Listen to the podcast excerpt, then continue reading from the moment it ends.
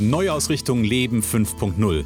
Der Podcast mit inspirierenden Interviews von Menschen, die ihre geheimen Rezepte verraten, wie es auch dir gelingt, dein Leben neu auszurichten und ganz neu durchzustarten. Für ein erfülltes und sinnerfülltes Leben. Herzlich willkommen zu deiner Neuausrichtung Leben 5.0.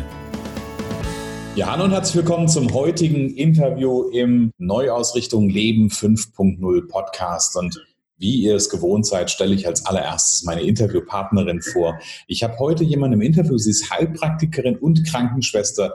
Sie ist Fachberaterin für Darmgesundheit und Burnout. Sie arbeitet als Coach und Autorin und von ihr stammt das Programm das musste ich mir vorher zweimal durchlesen, weil ich finde es nämlich ein Zungenbrecher. Opferitis Humana ist ein 21-Tages-Programm für Bedienstete im Gesundheitswesen. Und da bin ich sehr gespannt drauf, was das ist. Und ich sage ganz herzlich willkommen, liebe Sandra Sauerbecker. Liebe Sandra, schön, dass du da bist. Ich danke dir, lieber Christian, für die Einladung. Sehr, sehr und, gerne. Und freue mich sehr, heute ganz vieles aus meinem Leben auch berichten zu dürfen, wie man in, aus den Krisen herausgeht und wie man gestärkt auch weiter durchs Leben gehen kann, trotz dieser vielen Hürden. Da freue ich mich auf deinen Input gleich. Ich will aber, gerade weil ich das, den, den Zungenbrecher gerade hatte, würde ich mit dem gerne ganz kurz starten. Opferitis humana, also ich kann mir das ja jetzt äh, äh, übersetzen und ich kenne, ich glaube, ich habe eine Idee davon, um, um was es geht, aber sag mal zwei Sätze zu dem Programm. Ja, also gerade äh, wir als Bedienstete im Gesundheitswesen, wir meinen, wir müssten immer für unsere Patienten da sein. Und wir opfern uns auf. Und das ist etwas, was schon seit Jahrhunderten äh, ja, sag ich mal, in uns Schwestern, Pflegern, in Ärzten involviert ist, was uns aber eigentlich immer wieder ins Ausschließt. Hm. Nämlich wir können nur so gut agieren und funktionieren und fliegen, wenn wir auch wirklich auf uns selbst schauen. Das mhm. heißt also, an erster Stelle gilt es halt wirklich, die eigene Opferitis Humana, diese Aufopferung in sich aufzuarbeiten und dann kann ich wirklich erst professionell anfangen zu fliegen. Genau. Ja, und ich denke da immer, wenn ich sowas, sowas höre, und ich bin da vollkommen, vollkommen mit dir einer Meinung, ich denke da immer wieder an die Ansagen im Flugzeug. Wenn die, wenn die Sauerstoffmasken runterkommen, versorgen Sie sich bitte erst selbst und dann alle anderen ähm, ist ja genau das gleiche Prinzip im Grunde genommen. Erstmal darf ich bei mir gucken, darf in meiner Kraft sein und kann dann möglicherweise dann auch anderen viel, viel besser helfen. Da werden wir sicherlich im Weiteren äh, nochmal darauf eingehen, auch um was es in diesem Tagespro in diesem 21-Tages-Programm geht ähm, und wo man das bekommen kann. Kommen wir später auf jeden Fall noch zu. Liebe Sandra, ich habe eine Einstiegsfrage, die stelle ich gerne all meinen Interviewpartnern und diese Einstiegsfrage ist, wenn du aktuell dein Leben so wie es im Moment ist und wir sind ja heute, wo wir die Aufzeichnung machen, ähm, ist ja gerade, äh, ich sag mal, wenn ich gerade auf, auf die, den, den, ähm, die Turbulenzen schaue, die so im Außen stattfinden, ähm, ist es ja ganz, ganz spannend im Moment. Aber wenn du dein Leben im Moment gerade so Revue passieren lässt, wie fühlt sich dein Leben im Moment für dich an? Also mein Leben fühlt sich gerade sehr, sehr gut an, denn ich äh, mache das, was mir wirklich Spaß macht und äh, lerne auch darüber unglaublich tolle Menschen kennen, wie dich jetzt gerade auch und äh, auch viele andere Menschen, die ich einfach auf meinem Weg begleiten darf. Und das finde ich ganz wunderbar. Ähm, mhm. Das ist für mich so die wesentliche Bereicherung. Ich komme an Orte hin, wo ich äh, zum Teil vielleicht gar nichts gehört habe mhm. oder aber wo ich ganz neue Ortschaften auch erkunden darf. Und von daher ist das eigentlich ganz, ganz schön. Mhm. Ich bin, ich bin immer gerne an der Stelle ein bisschen, ein bisschen gehe ich in die Spezifizierung. Wenn du sagst, das Leben fühlt sich gut an, wie merkst du es, dass sich das Leben gut anfühlt? Wenn du so auf Körperebene guckst. Also erstmal, äh, dass ich ausgewogen schlafe, was nicht immer so gewesen äh, ist, gerade in den Zeiten, wo es sehr turbulent gewesen ist. Mhm. Und dass ich einfach auch ein gutes Zeitmanagement habe und ich mir meine Zeit, meine Arbeitszeiten auch aussuchen kann, wann ich arbeiten möchte, wann ich in die Emotionen reingehen kann. Das ist einfach Zeit, auch wirklich produktiv zu sein oder wann es halt einfach nicht so ist. Und das äh, fühlt sich einfach unglaublich frei und schön an. Okay, sehr gut. Frei. Ein Gefühl von Freiheit ist immer was äh, sehr Wunderbares. Sehr gut. Das ist doch schon mal ein, ein, schöner Einstieg, liebe Sandra. Sandra, lass uns, und das mache ich ja gerne in dem, ähm, in dem Interview, ich skizziere gerne so ein bisschen Lebensgeschichten mit meinem Interviewpartner. Lass uns ein Stück deine Lebensgeschichte skizzieren. Wo kommst du eigentlich ursprünglich her und was ist so dein, dein, dein Background, der dich dahin gebracht hat, wo du heute stehst? Ja, also ich bin geboren in einer Arbeiterfamilie. Das heißt, also mein Vater war Maschinenschlosser gewesen und hat bei den Forstwerken gearbeitet. Und äh, natürlich äh, war das Thema Auto ein großer Wegbegleiter in meinem Leben. Ähm, mhm. und meine Mutter hat als, äh, ja, als Bedienstete in der äh, Gastwirtschaft gearbeitet. Mhm. Und ja, klassischerweise halt, äh, ja, bin ich so groß geworden mit allen Konditionierungen, die einfach diese Gesellschaftsebene auch mit sich brachte. Hart äh, arbeiten für wenig Geld. Mhm. Das war so die Grundprogrammierung, mit der ich letztlich halt groß geworden bin. Mhm. Und dann habe ich irgendwann meinen lieben Ex-Ehemann kennengelernt, mit dem ich auch unsere beiden Söhne auch zusammen habe mhm. und habe dann gemerkt, äh, dass er mit seinem Wissen her als äh, studierender Mensch mir doch einfach sehr, sehr viel Möglichkeiten auch an die Hand gegeben hat, wesentlich mehr aus meinem Leben zu machen, wofür ich ihm auch unendlich dankbar bin. Mhm. Und so konnte ich mich letztlich dann auch weiterentwickeln, was das Ursprünglich habe ich eine Ausbildung als Chemielaborantin gemacht. Also mhm. Naturwissenschaften war immer so mein Ding gewesen. Und aufgrund dessen, dass es äh, Ende der 80er, Anfang der 90er Jahre in der chemischen Industrie sehr schwierig war, mhm. eine Anstellung als Chemielaborantin zu kriegen, habe ich auf meinen Patenonkel gehört, der in der Pflege gearbeitet hat und willst du nicht ins Krankenhaus gern? Und ich habe am Anfang gedacht, naja, also ich wollte ja alles andere werden als Krankenschwester. Mhm. Habe das aber als Chance gesehen und äh, war auch total begeistert. Also es hat mir wirklich total viel Freude gemacht. Und ähm, die Pflege war für mich so ein absoluter Schlüssel auch in meinem Erfolg. Denn mhm. ich bin so sehr in meine Emotionalität reingekommen, weil ich mit so vielen Gegebenheiten mich auseinandersetzen musste und durfte und auch immer wieder angetriggert worden bin, dass es für mich wirklich ein sehr großes Geschenk gewesen ist, so viel über mich zu erfahren. Und mhm. so habe ich in ganz unterschiedlichen Bereichen in der Pflege gearbeitet, als Führungskraft, als Fachkraft, überwiegend halt im Intensivbereich, also überwiegend halt mit schwerstkranken, sterbenden Menschen halt mhm. in der Begleitung. Und dieses Wissen habe ich dann auch letztlich viele, viele Jahre auch weitergegeben. Ich bin, ich bin neugierig. Ähm, ich höre gerade, äh, ich höre gerade von dir, du bist, also ne, das Thema als Krankenschwester, bist, du hast gerade davon gesprochen, dass du äh, gut deine Emotionen auch ausleben konntest und mhm. mit dir in der Verbindung sein können. War das von Anfang an so oder war das ein Prozess, dahin zu kommen? Weil ich, äh, ich habe manchmal so den Eindruck, dass gerade in diesem, in diesem Bereich, wo es ja durchaus, ähm, also es ist ein ganz, ganz ich, ich glaube, es ist ein ganz wichtiger und toller Job ist. Das will ich gar nicht in Frage stellen, ja. Mhm. Aber ich glaube, dass da durchaus manchmal die Tendenz dazu da ist, sich eher auch abzuschotten und gerade nicht damit in Verbindung zu sein. Von daher die Frage, war das bei dir schon immer so oder musst, durftest du deinen Weg gehen, um dahin zu kommen? Also ich durfte meinen Weg dahin gehen. Nein, also genau so, wie du es wie du es beschreibst, ist es tatsächlich so, irgendwann ist die Frustration und die Belastung so groß, dass man tatsächlich halt seine Emotionen zumacht. Und bei mir war halt der Verlust äh, meiner Tochter eigentlich so der Schlüsselfaktor, wo ich so sehr auch in die Gefühlsebene reingehen konnte. Also quasi, sage ich immer so, mein Sternenkind äh, war letztlich so der Initiator für meine Spiritualität, für mein Bewusstsein. Okay.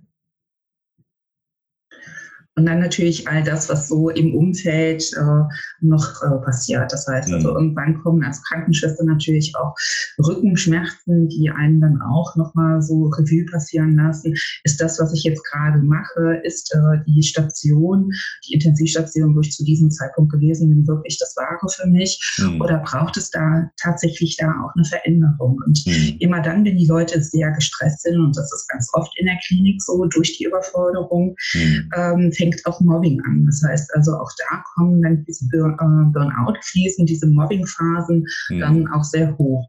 Mhm.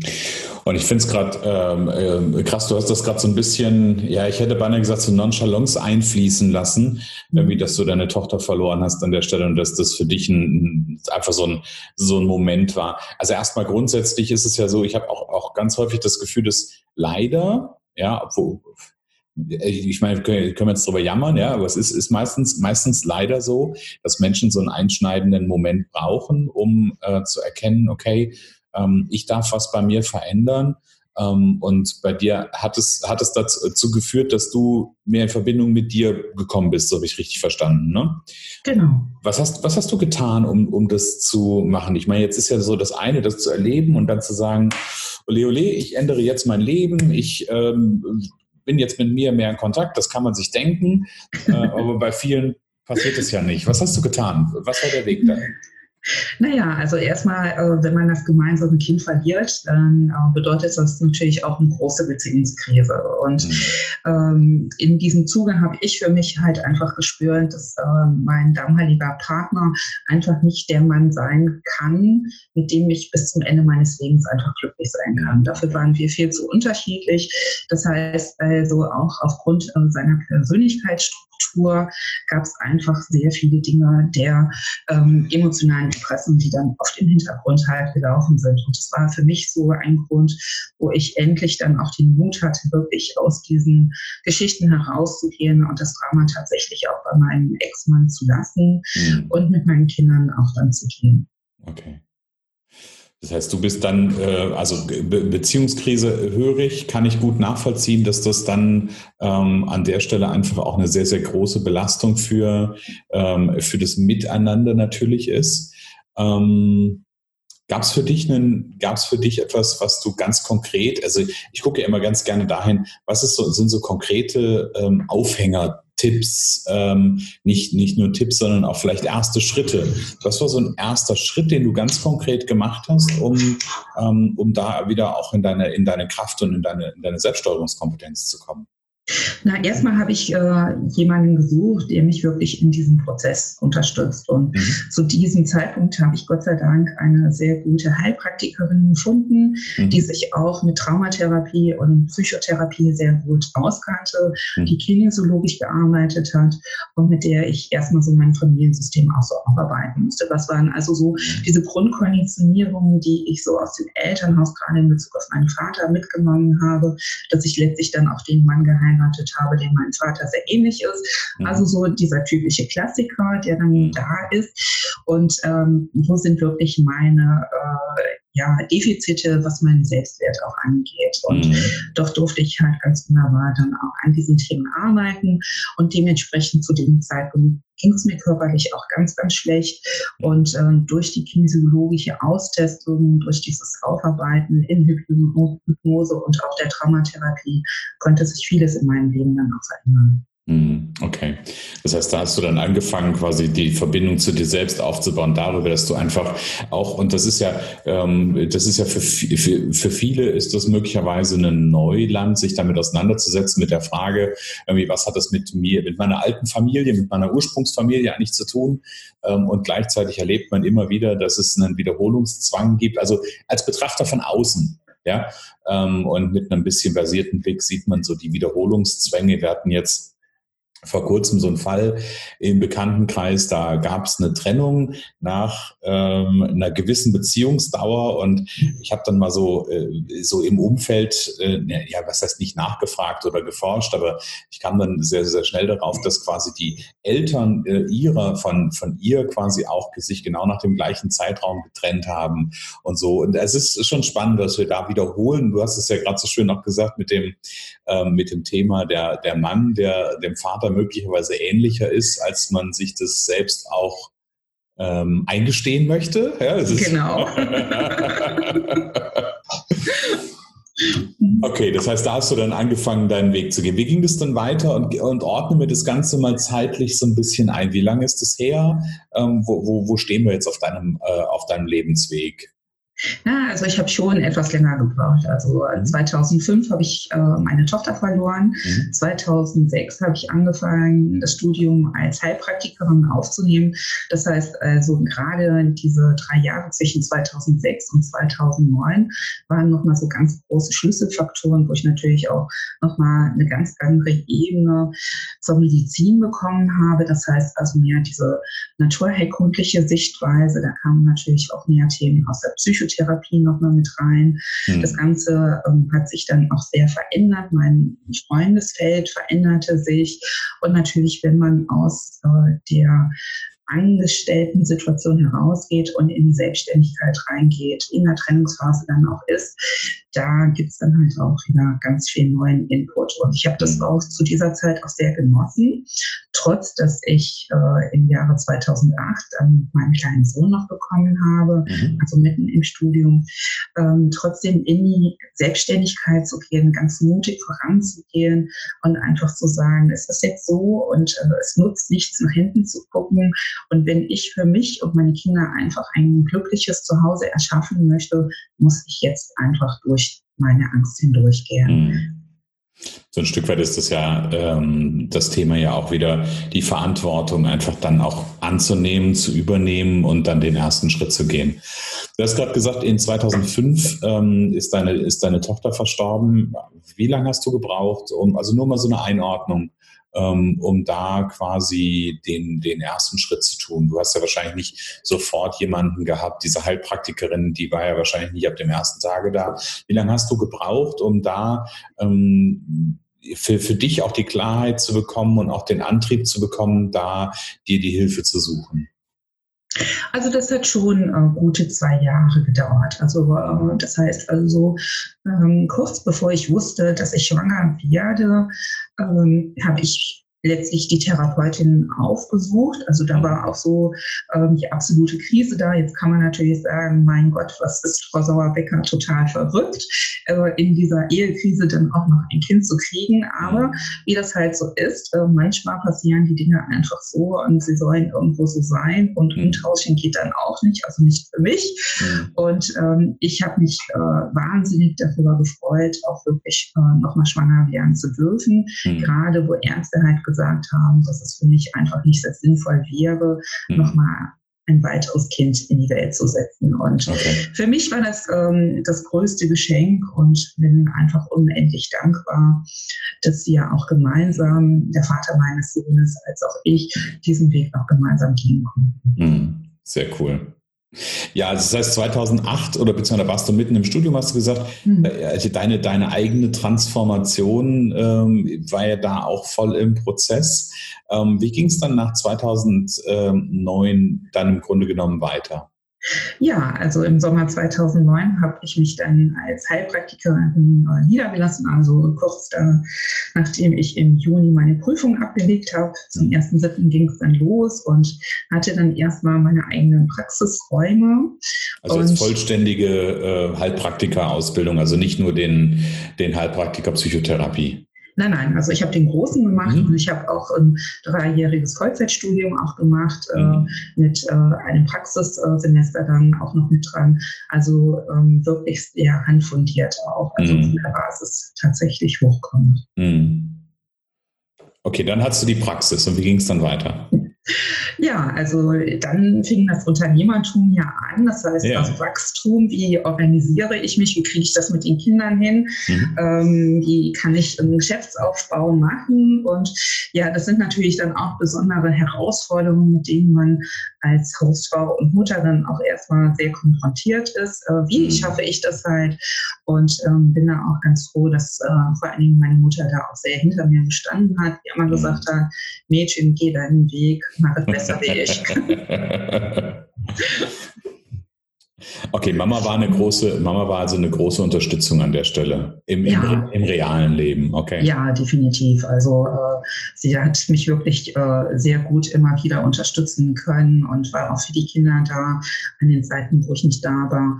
Aber auch äh, mein Ex-Mann. Also ich an der Stelle muss ich auch sagen, also wenn ich äh, abendliche Termine hatte, äh, Geschäftstermine oder sowas und das ließ sich halt nicht anders koordinieren, dann war er auch für die Kinder da. Also im Grunde genommen äh, standen alle hinter mir.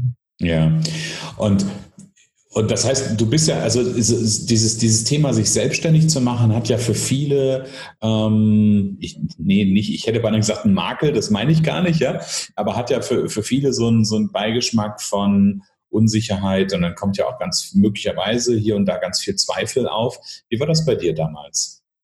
Also genauso wie du das beschreibst. Also gerade äh, in den Momenten, wenn man eigentlich mit Geld rechnet, um seine Miete zu bezahlen, um sein seine Verpflichtungen halt nachzukommen mhm. und das Geld ist dann plötzlich nicht da oder ähm, ja, die Leute haben vergessen, die Rechnungen zu bezahlen, mhm. Auftraggeber, die äh, dann die Rechnungen vermasselt haben und man musste nochmal 14 Tage oder vier Wochen äh, drauf achten. Das sind natürlich so Herausforderungen. Das heißt mhm. also, mich mit dem Thema Geld auseinanderzusetzen, war dann quasi nochmal die nächste Steigerung. Mhm. Ähm, nicht nur dieses äh, Betriebsführende zu tun, ähm, wie organisiere ich halt die ganze ähm, Bilanzgeschichte, äh, sondern auch so, welche Glaubenssätze und Strukturen sind hinter dem Geld? Was ist so wichtig? Mhm. Wie kann ich Geld aufbauen? Waren für mich Dinge, mit denen ich aus meinem Elternhaus zum Beispiel ja überhaupt nicht in äh, Verbindung gekommen bin. Ja, mhm. also. Was war so ein klassischer Glaubenssatz zum Thema Geld, den du von zu Hause aus hattest? Also das, was ich ganz, ganz äh, heftig von meinem Vater übernommen habe, ist, ich muss für mein Geld unglaublich hart arbeiten. Hm. Ich, hab, ich muss gerade ein bisschen schmunzeln, weil ich habe äh, in einem meiner Vorträge, ähm, der heißt Erfolgsfaktor Gelassenheit, da mache ich am Anfang oder so, so, in, so in dem ersten Drittel ähm, mache ich eine, eine, eine Glaubenssatzrechnung auf. Ähm, weil für ganz, ganz viele ist ja ähm, viel Arbeit auf der einen Seite viel Stress, aber für viel Arbeit steht halt, ich, halt, ich dekliniere es dann so ein bisschen durch, ja, steht aber auch für viel Erfolg. Und das heißt, viel Erfolg gleich viel Stress. Ja, also das ist so eine, so eine, so eine, so eine spannende Verbindung, die ich irgendwann mal so ein Stück weit auch bei mir entdeckt habe. Ja, also das, mhm. da steckt ja auch drin, wir müssen viel für tun, um äh, irgendwie voranzukommen. Ja, wir müssen was dafür tun oder wir dürfen was dafür tun, das ist auch nicht die Frage. Also das heißt, ich, ich, ich glaube schon dran, dass wir, ähm, dass wir Arbeit investieren müssen, aber die Frage ist ja immer, muss das immer hart sein, muss das immer schwer sein oder darf es auch einfach mal leicht sein? Das ist ja die große Frage, ne? Genau, äh, aber als Krankenschwester ist es halt wirklich ein hart verdientes Geld. Mhm.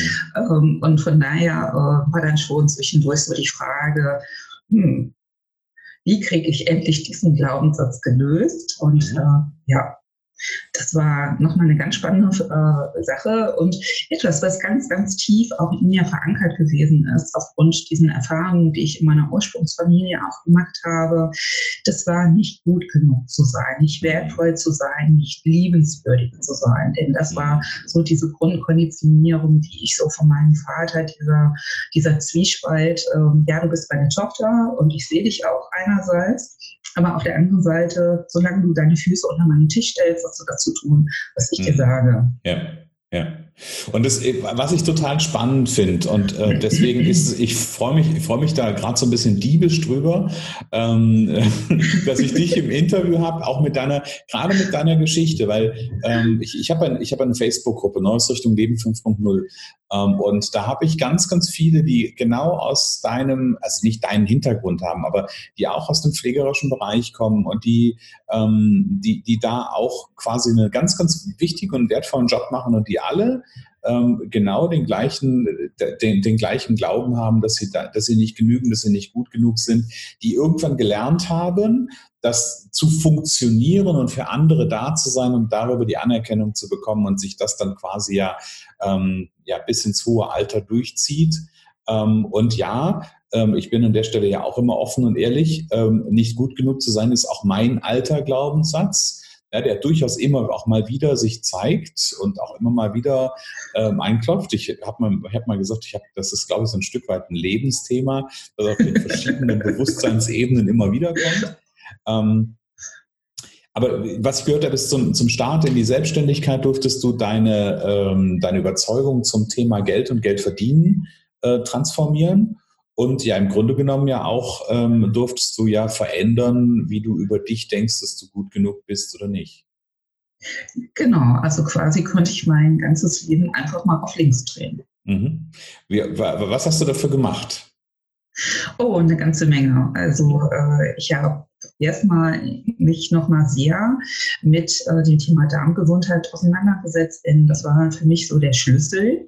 Ähm, das ist für mich auch immer noch so der Schlüssel des Erfolges auch letztlich, denn äh, wenn wir bestimmte Hormone einfach nicht in unserem Körper haben, wenn wir bestimmte Darmbakterien nicht in unserem Körper haben, mhm. funktioniert die Biokommunikation über die Hormone zu unserem Gehirn nicht richtig. Das heißt also für mich als Naturwissenschaftlerin ähm, sind die Dinge einfach äh, die dürfen erklärbar sein. Ja, also mein Gehirn mhm. braucht einfach diese Informationen und äh, es äh, ist für mich unglaublich wichtig, dann auch dementsprechend zu agieren. Das heißt also, wenn ich äh, sehr viele Pilze zum Beispiel in meinem Darm habe, mhm. die rauben mir zum Beispiel ganz viele B-Vitamine. B-Vitamine sind aber ganz wichtig, damit meine Nerven auch funktionieren können. Mhm. Das heißt also, bei ganz vielen Menschen ist oft äh, diese Dysbalance ähm, zwischen den Pilzen und den guten Darmbakterien quasi vorhanden. Und dann sind die in so einer Dauerschleife drin. Das heißt also, sie können gar nicht wirklich auf ihr Potenzial zurückgreifen, weil bestimmte Hormone, das äh, Glücksmacherhormon, das Serotonin zum Beispiel gar nicht ausreichend vorhanden ist, ja. Mhm. Und das ist so, sag ich mal, die Basis, die Wurzel unseres Denkens. Und gerade im Darm sitzen halt all diese alten Emotionen drin. Und wenn man aus der Embryogenese das Ganze betrachtet, also dann, wenn die Eizelle mit der Samenzelle aufeinander trifft, dann findet dort letztlich diese Programmierung zwischen dem väterlichen und mütterlichen System statt. Mhm. Und aus diesen drei Keimblättern entstehen letztlich unsere Organe, unser Sein. Mhm. Das heißt also, all diese karmischen Themen, die wir mit uns tragen, mhm. sind natürlich auch in unterschiedlichen Organbereichen auch involviert. Und wenn wir jetzt anfangen, mit Quantenfeldtechniken, mit Biophotonen etc. zu arbeiten, das heißt also, wenn wir anfangen, die Körper in ihren Schwingungen zu erhöhen, indem wir halt dafür sorgen, dass Darmbakterien mehr vorhanden sind, also die guten Darmbakterien, die Parasiten und auch die Pilze mehr aus den Körpern rausgehen. Wenn Vitalstoffe ausreichend da sind, dann können wir weitaus mehr in, mit unseren Körpern erreichen. Mhm. Und damit steigt auch die Manifestationskraft, die Schöpferkraft. Das finde ich einen total spannenden Zusammenhang. Also ich sage mal klar, dass, dass der Geist den Körper beeinflusst und umgekehrt, ähm, das wissen wir, aber ich finde es total spannend und das habe ich vorhin schon gedacht, als du gesagt hast, ähm, dass du aus dem naturwissenschaftlichen Bereich auf der einen Seite kommst und ja auch so ein, so eine, so ein, auf der anderen Seite so den spirituellen ähm, Teil ja auch quasi sehr, sehr stark hast, wo ich mich gefragt habe, okay, wie, wie funktioniert das dann am Ende zusammen? Ne? Weil so, ich, ich kann mich, ich kann mich dran erinnern, ich habe mir eine lange Zeit echt mit gewissen Dingen schwer getan. Ich habe, also ich habe nichts, nichts in dem Bereich studiert, aber ich habe damals zumindest zum Abitur habe ich Mathematik und Physik Leistung gehabt. Also mhm. ein Leistungsfach Mathematik und Physik. Und ich, ich habe es früher geliebt, wenn ich Dinge erklären konnte. Ja, also in, in, im, im Physikunterricht zu sitzen, mhm. ich kann mich dran erinnern, ich durfte mal einen, ähm, ich durfte mal irgendwas zum Thema Schwingungen vorbereiten und ich habe damals ja schon viele Jahre Gitarre gespielt und dann habe ich dann irgendwie mit Obertönen und so, dann habe ich dann meine Gitarre mitgebracht und habe dann das, das erklärt und fand das total geil, dann auf, äh, auf der Tafel dazu die, die Schaubilder zu haben und genau eine Erklärung dazu zu haben, warum das jetzt genau so ist. Ähm, und gleichzeitig als ich dann immer mehr so in den ähm, ja, in den, in den spirituelleren Bereich gegangen bin, gekommen bin, beziehungsweise damals eigentlich schon, ich bin katholisch aufgewachsen, ja, und dann, da ist ja, gibt's ja so ein gewisses Weltbild, was da ver vermittelt wird. Ähm, das ist dann schon, da, da, da treffen schon gefühlt erstmal Welten aufeinander. Ja, und ich finde es schön, wie du das erklärst, dass da einfach eine ganz klare Zusammen, ganz klarer Zusammenhang äh, besteht. Ähm, ja. Finde find ich auf jeden Fall gut. Das heißt, jetzt haben wir uns drüber, äh, drüber unterhalten, du hast gesagt, ähm, oder du hast das ja, das war ja die Antwort auf die Frage, was hast du getan, um, ähm, um diese, diese Blockaden, sag ich mal, die inneren zu lösen. Ähm, das heißt, du hast dich um deinen Darm gekümmert. Ist das richtig? Genau, das heißt. Also ich mache es also, ganz pragmatisch, ne? Deswegen, genau, genau, also ähm, wie, wie sieht das Leben einer Krankenschwester aus, damit sie im äh, Pflegealltag überleben kann? Das heißt, äh, Pausenzeiten hat sie regulär nicht. Ja. Und äh, auf der Intensivstation ist es oft so, dass du äh, in den Patientenzimmern auch festhängst. Das heißt, also wenn eine lebensbedrohliche Situation halt da ist, dann kannst du nicht in Ruhe mal einen Kaffee trinken gehen. Hm. Und manchmal ähm, hast du äh, drei, vier Intensivpatienten plus nochmal nochmal die Schockraumbetreuung.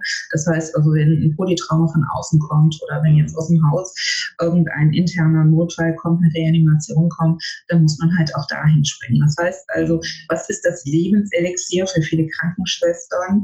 Ähm, Zigaretten, Rauchen, Cola. Mhm. Schokolade, Chips. Mhm.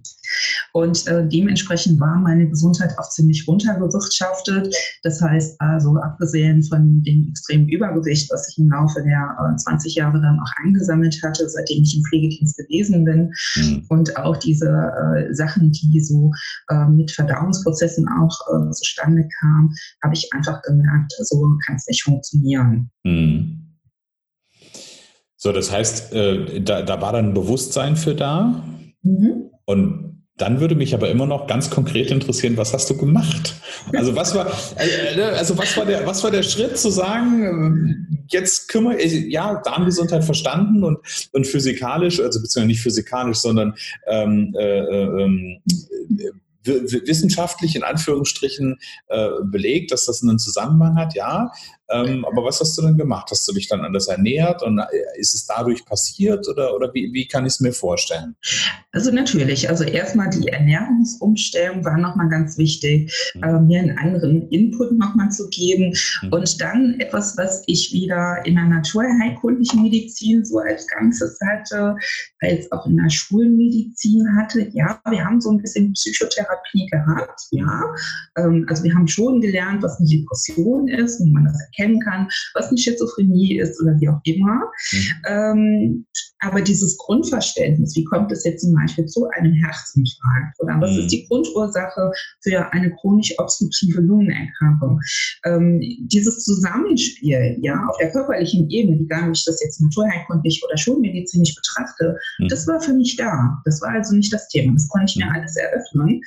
Also bin ich auf die Suche gegangen und habe für mich halt Forschungen betrieben und habe äh, sehr viele Coaching-Programme gelesen, ähm, Bücher, die mehr so diesen psychologischen Aspekt äh, betrachten. Dann habe ich äh, verschiedene Coaches auch aufgesucht, die mir dann auch nochmal bestimmte Themen auch beigebracht haben. Also ich bin die ganze Zeit in dieser Gangessuche gewesen, so wonach suche ich eigentlich? Ja, was sind diese mhm. Erklärungsmuster? Egal, ob das jetzt Spiritualität gewesen ist, ob das die Wissenschaft gewesen ist, ob das die Esoterik gewesen ist. Ich habe mir dieses Wissen, was für mich einfach wichtig war, für mich und mein Leben zusammengesucht und habe daraus dann einfach so meins entwickelt.